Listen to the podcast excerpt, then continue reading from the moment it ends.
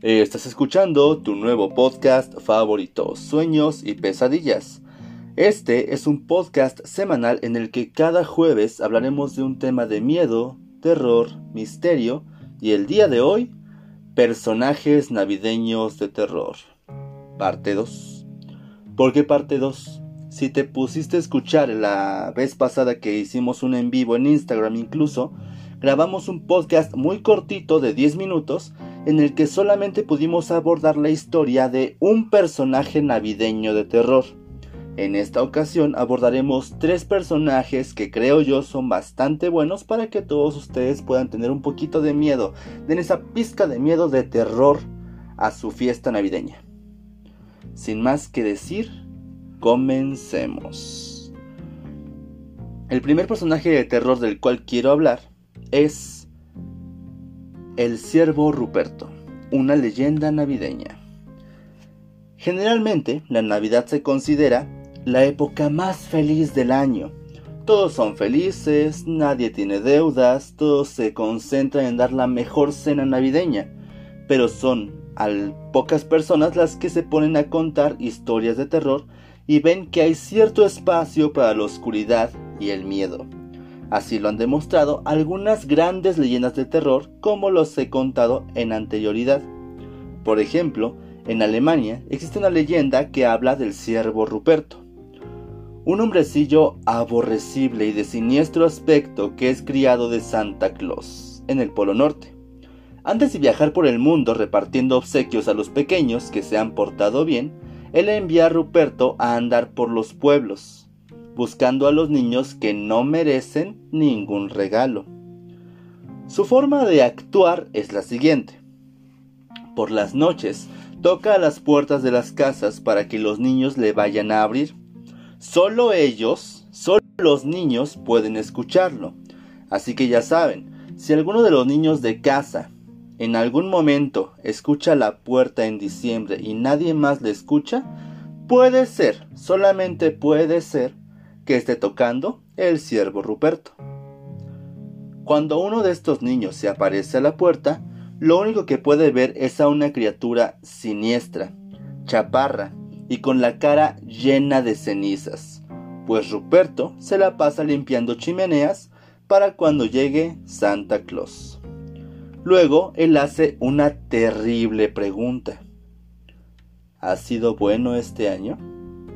Si el niño o la niña responden que sí, Ruperto se alejará a grandes zancadas en medio de la nieve, dejándoles en paz el resto de la noche. Pero si la respuesta es que no, el furioso ciervo sacará un costal lleno de carbones ardientes, con el que procederá a darle de azotes al pobre niño, su castigo por haber sido tan egoísta durante todo el año. Los niños mal portados quedan marcados por las cenizas al igual que él. De manera que Santa Claus sabe que no debe dejar sus regalos bajo el árbol. Ahora ustedes me pueden decir, oye, pero ¿qué pasa si es un niño que se ha portado mal y es tan malo que se atreve a mentirle al siervo Ruperto? Esto ya está contemplado. De nada sirve tratar de mentirle al siervo Ruperto, porque él sabe ver los corazones de los niños sinceros.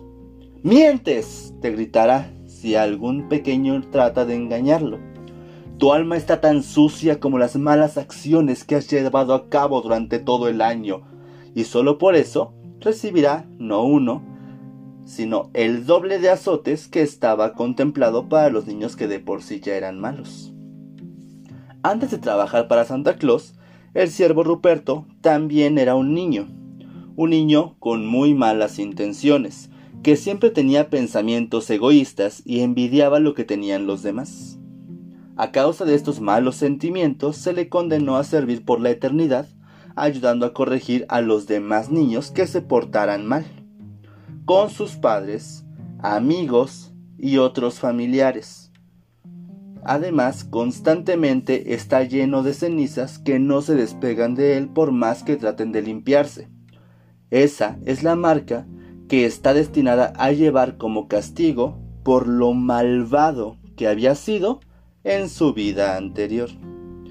De esta historia proviene la gran superstición de que los niños solamente reciben pedazos de carbón en Navidad en vez de algún juguete o dulce. Aún hoy en día sigue amenazando con esto último a los niños, con tal de que se porten bien y sean unos niños muy obedientes. Ahora ya sabes de dónde proviene la idea de que los niños buenos merecen juguetes y los niños malos solamente reciben carbón. Vamos a hablar de algo que le va a dar miedo a las más fuertes incluso. Este es el tomt. La verdad es que no sé cómo se dice, no sé si se dice tomt, tomte, no sé. Llamémosle tomt, creo que suena un poquito más limpio. El tomt tiene una apariencia similar a la de un gnomo de jardín. Si han visto esas estatuas, generalmente son como un pequeño Santa Claus chiquito, con barba blanca que le lleva hasta los pies, un sombrero rojo, picudo y obviamente de baja estatura. Y su costumbre de traer regalos podría considerarse a la de Papá Noel, aunque difieren algunos puntos. En Suecia se le conoce como Juliomt o Tomt, en Noruega como Julenis o Julenice, en Dinamarca como Julmand. En Finlandia, Julpuki. También le llaman la cabra de Yul. Los que han estudiado algún tipo de religión pagana, el Yul es justamente esta época en la que entra el invierno. Aunque su apariencia animal haya desaparecido y viven en Laponia. Pero ahora sí, vamos a empezar. Su nombre deriva del término para describir el lugar de residencia casa, que significa tomt, ¿ok? Mientras que en danés y en algunos otros idiomas deriva de la palabra nast, que quiere decir pariente pequeño. No se me aburran, ya vamos a esto, ¿ok? ¿Qué es el tomt? Ahí te va. Mm, ok. A pesar de estar relacionado con la Navidad escandinava, su predecesor fue la cabra de Yule, Tradicionalmente esta cabra aparecía por Navidad e iba llamando puerta por puerta y entregando regalos. ¿Ok? Básicamente es Santa Claus. Tomt le tomó relevo a la cabra, aunque a diferencia de esta y tal y como lo he comentado en algunas ocasiones pasadas, el Tomt vela por el bienestar de sus descendientes. En caso de que estos le trataran bien, protegía a la familia y a los animales del mal y las desgracias y echaba una mano con el trabajo de la granja. Recuerden que esto es en pueblos. Por lo general la familia deja eh, un traste con cierta comida para que este hombre pueda comer y darle las gracias por cuidar de ellos. Ahora, si por el contrario la familia no lo cuidaba, pues este gnomo se ofende. Por ejemplo, si el granjero es una persona vaga, si el granjero es una persona malvada, que no lo cuida, que no nada, él es capaz de orinarse en los establos, de decir, eh, de maltratar al ganado, de destruir su cosecha, de, vaya, de ofender tanto a la familia, robarles objetos, matar al ganado incluso. De lo que se trata es de hacerle la vida miserable a las personas que no lo cuidaron. O alguna de las precauciones que tenían que tener esas personas para evitar el enfado de estos tomts era avisarles si se les caía algún objeto al suelo. El tomt está muy vinculado a los animales de granja y aprecia especialmente a los caballos, el cual a los cuales va a cuidar con esmero, incluso los llegará a peinar y trenzar. ¿Se acuerdan que en alguna ocasión ya hablamos de duendes mexicanos, los chaneques? Bueno, pues los chaneques también se ponían a trenzar el cabello de, las, de los caballos, de las vacas incluso. En ocasiones se representa a este personaje junto a un cerdo, un símbolo muy popular de las navidades en los, en los países de Escandinavia. Se cree que tienen la habilidad de crear ilusiones y en ocasiones se pueden hacer invisibles, además de poseer una gran fuerza. Pero tú me preguntarás, oye, ¿dónde está lo maldito? ¿Dónde está lo que me va a dar miedo? Ahí vamos. Ah. El Tompt, como te lo describí, es un duende.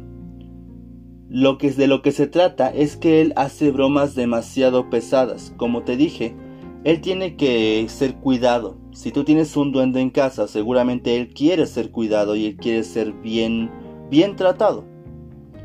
Si no lo es, entonces empieza a hacerte muchas cosas malas. Puede llegar incluso a matarte si no lo cuidas.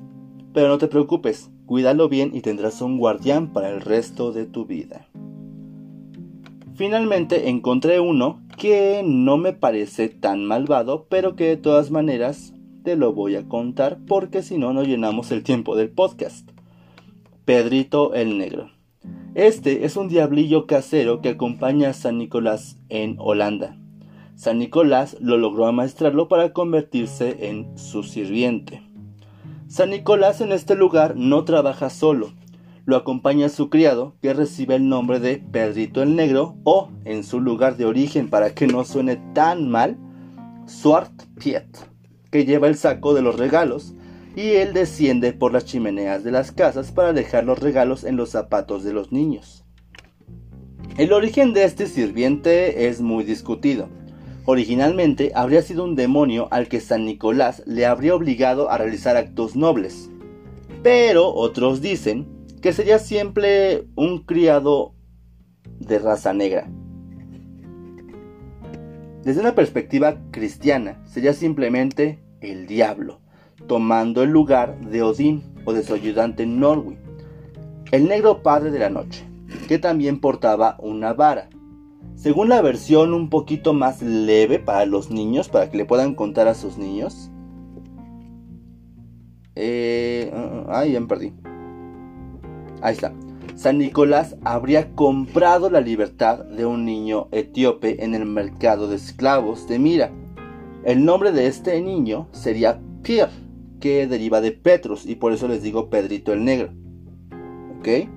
El niño, agradecido por esta liberación, habría decidido acompañarlo eh, y servir a San Nicolás o a Santa Claus, como le quieran llamar.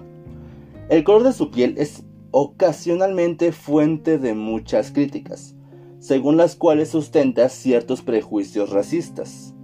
Pero otra teoría defiende que en realidad se trata de un desollinador. Verás, Resulta que este color negro en la piel puede resultar nada más hollín de algunas em, de algunas este ah cómo se llama chimeneas que eh, son las que que cuida para que Santa Claus no se ensucie. Estos son algunos de los personajes navideños más aterradores de todos los tiempos. Obviamente, debido a que este tiempo es un poquito corto, debo explicarte por qué. En este tiempo de diciembre, creo que no va a haber tanto tanta opción a que hablemos tanto de terror. Quiero que todos tengamos una excelente Navidad.